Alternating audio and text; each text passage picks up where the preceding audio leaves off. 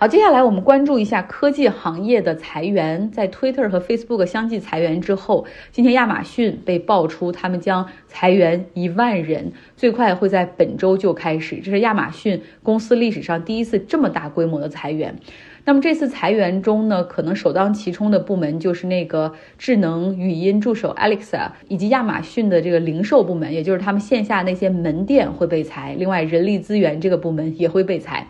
在最近几个大厂的裁员过程之中，你会发现 HR 的部门被裁了不少。因为你想啊，在过去的几年里面，或者是十将近十年里面，一直是一个抢夺人才的过程，所以 HR 队伍他们的扩招也是很大的哈。所以现在你整个公司要当 size 了，HR 的这个人力资源部门，你肯定也是要率先被裁的。然后我之前还跟一个在 Tech。就是在科技行业工作的朋友聊天哈，就聊说，你看到底他们这些大厂裁员的时候会裁什么样的部门？然后他说他们会先裁那些不赚钱的部门啊，因为很多大的公司他们的业务就铺的很大，然后很多元化，一些业务或者项目前期都是海量投入，但是还没有看到盈利点，所以现在如果快速的把这些人裁掉，不会影响利润，然后另外。还可以马上看到成本的下降，那等以后市场好了再再把人招回来哈，这是这些公司的策略。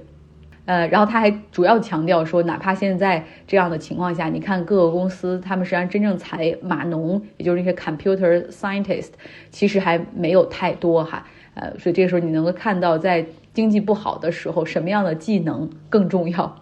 像 Facebook 的裁员，我也打听到了哈，更多的是这种大部门去出这个裁员名单，所以实际上给了老板们很大的一个裁量权，所以基本上成为了职场政治一个很好的体现。这些一些老板们或者一些经理们就可以赶走那些他们平时讨厌却干不掉的人。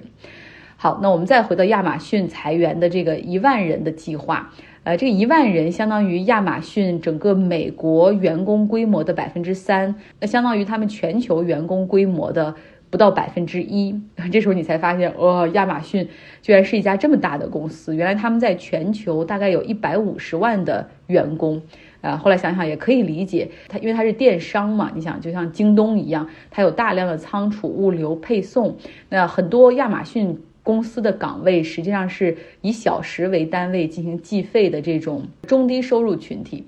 在去年或者前年的时候，亚马逊这种 overstaff 就是他们其实招了很多的人，然后有超高的运营成本，这个公司不盈利，经常是亏损。其实这种事情。是资本市场上所有人都清楚的，但是那个时候，因为整个科技行业欣欣向荣，然后，然后这个资本市场基本上相信他们还有很多增长的空间啊，然后以后如果当达到这个市场垄断地位，人们的消费习惯真正改变了之后，他们亚马逊就可以躺着赚钱等等。但是，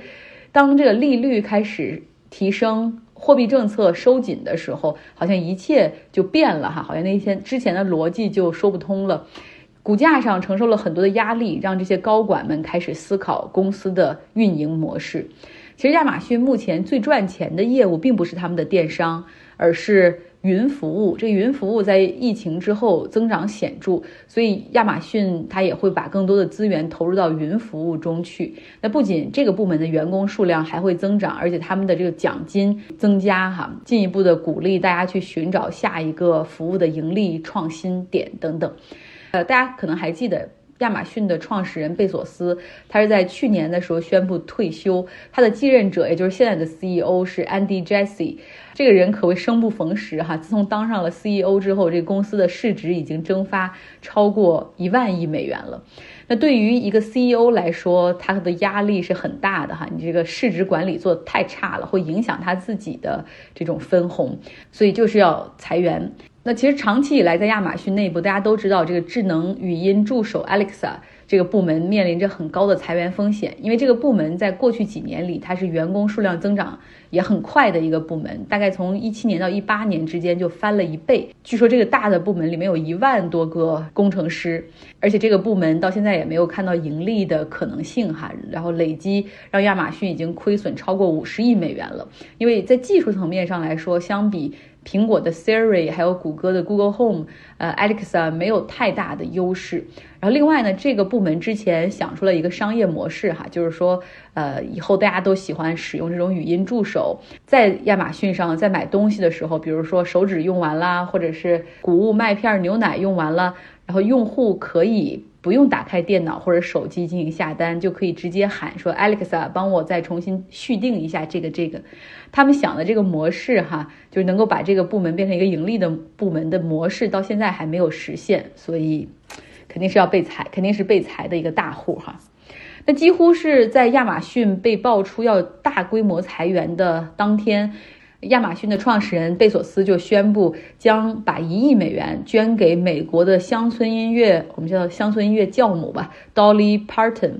啊，然后就是唱那个 Jolin Jolin Jolin Jolin，就是他，然后呢要用于他的这个慈善事业。Dolly 的慈善事业实际上就是向。呃，五个国家的孩子去赠送免费的书籍，帮助孩子们更早的这种认识字和读书。这是贝索斯在今年所选的一个所谓慈善基金会来进行大额的捐助。其实贝索斯和盖茨或者巴菲特，他们基本上是一样的哈，都承诺在自己有生之年要把所有财富都捐给慈善。但不同于后面两个人，是把自己的财富放到盖茨基金会，然后来进行管理和支配。啊，贝索斯他当然也有自己的基金会，但是他每年会选择一到两个大的慈善家或者活动家来进行这种上亿元的大额捐赠。像去年他就选择了一个人道主义的厨师，然后还有一个相关的活动家，然后捐赠挣了一亿美元哈，然后让他们可以这个自由的去支配这个钱在他们项目中的使用。